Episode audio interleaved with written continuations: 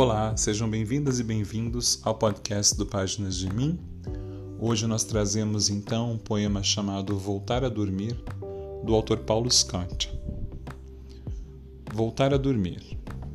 Dormir, brasa atada a brasa, despejado em caminhão de mudança, semente que todo presente sem fogo é. Dormir, as medidas da casa que habitamos, sem plástico bolha, sem feltros, sem gota de esperança Enquanto meus ouvidos balançam as lâminas e meus joelhos pesam o que descabe em seu contento, e pelo resto desse orelhão aplicado a seco, me deixando casca de não saber se vida é caminhão parado, se é caminhão movimento. Dormir, ferrugem das mãos naufragadas, tatuadas em meus tornozelos, até retorcer lagunas tatuadas de sangue.